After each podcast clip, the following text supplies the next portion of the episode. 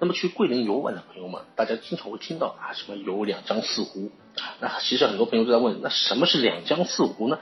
两江四湖呢，其实是包含了这个桂林市中心区的这个漓江和桃花江，哎，这个是两江。然后呢，四湖呢，它指的就是这个山湖、龙湖、桂湖和慕龙湖这四个湖，叫四湖。那么这个呢，也是桂林城市中心优美的这样一个环城风景带吧，也是桂林的这样一个风景名片。坐游船是游览两江四湖的这个主要方式，尤其是晚上这个坐船，可以从多角度去欣赏这个桂林的这样一个夜景。那么乘船呢，不仅可以游览这个三大各具特色的这个主景区，就是中国古典式的这个园林，那个龙山湖景区、那个桂湖景区、木龙湖景区，而且呢，你在这个船上可以观赏到这个漓江两岸的这个象山，还有这个像伏波山、叠彩山。瑶山、宝鸡山、老人山啊，就等等啊，十多座这个传统的名山嘛，还可以看到这个桃花江畔的这个小丽塔，还有这个虹桥坝，对吧？这个都是可以看得到的。那你像前面说的这个老人山嘛，很有名的这个老人山。哎，说到老人山呢，我这边再给大家来讲个传说故事啊，还是蛮有意思的。就说什么呢？就说有一些呢，这个东海龙王的这个三公主去南海。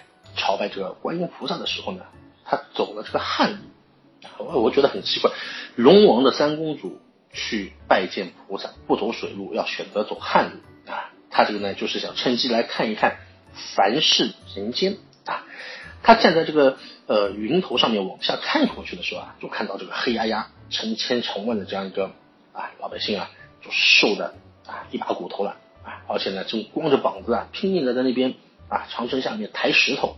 那么三公主啊，就十分同情，她很想去帮助这些啊老百姓去解除他们这样一个苦楚啊。于是呢，当她就来到这个南海参拜了这个观音菩萨之后呢，就开始啊，就问了说大慈大悲的啊救苦救难的观世音啊，你呢就行行善，救救那些修筑长城的可怜的这些民夫吧。那么观音菩萨听了之后呢，就答应，哎，说三公主你挺善良啊，你要帮助这些百姓减轻。这个痛楚啊，那我现在就给你一支柳枝。大家都知道，观音菩萨那个玉净瓶里面有有这个柳枝的嘛。把南海中的这个石山啊改去去那个筑墙。那三公主听了之后呢，就非常高兴，啊，她接过这个柳枝，转身就往外走。那她忽然就听到观音菩萨说：“哎，三公主，你等一下，我呢帮你去改山筑墙，那你呢也要依我两件事情。第一件事呢，就是一路上。”不能够贪图玩耍。第二件事情呢，就一路上你不能够跟凡人说话。那三公主呢，连忙就答应了。那么，她在这个南海上空啊，把这个柳枝往海里面轻轻的这一甩，只见这个海水翻滚啊，施展法力嘛，对吧？一座座石山啊，接连的跳出水面，有的呢就变成了这个虎啊，有的就变成豹，有的变成骆驼啊，又变大象，什么都有。三公主啊，就非常开心啊，挥动这个柳枝。东边来拦一拦，西边来挡一挡，就像赶嘛，就像赶那个动物一样，把他们慢慢的朝这个北边，朝北这个赶过去。那三公主呢，就记得观音菩萨给她说过这句话，赶着这些就是动物嘛，走过了这个茫茫的大海，又走过了这个千山万谷，一连三天三夜都没有停下来。这个时候啊，她也是累得一身汗水了，走不动道了，就是那种。她走着走着，突然到了一个非常美的一个地方。只见呢，一条江水啊，这个是碧绿的，像个玉石一样的，岸边啊开满了各色各样的这种鲜花。那三公主就想啊，哇，人间还有这么美的地方啊！哎，我就到这个江边啊去洗洗脸，再擦一擦汗，然后再赶路。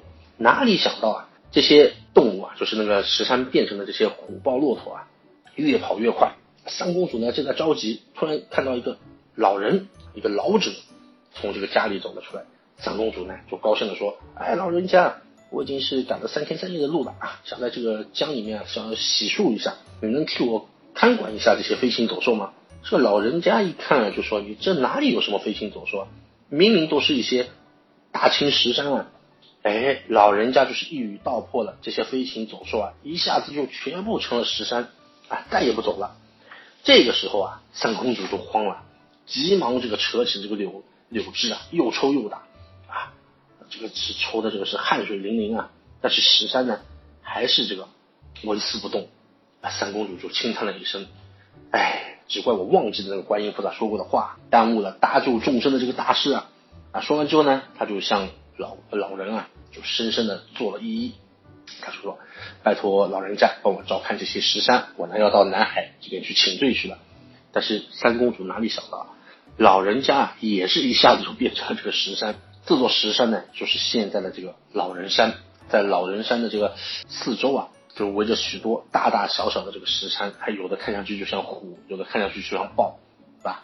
啊，老人至今呢，还是啊受这个三公主的嘱托啊，在那片静静的、细心的看管他们，哼，就是这样的一样一个传说。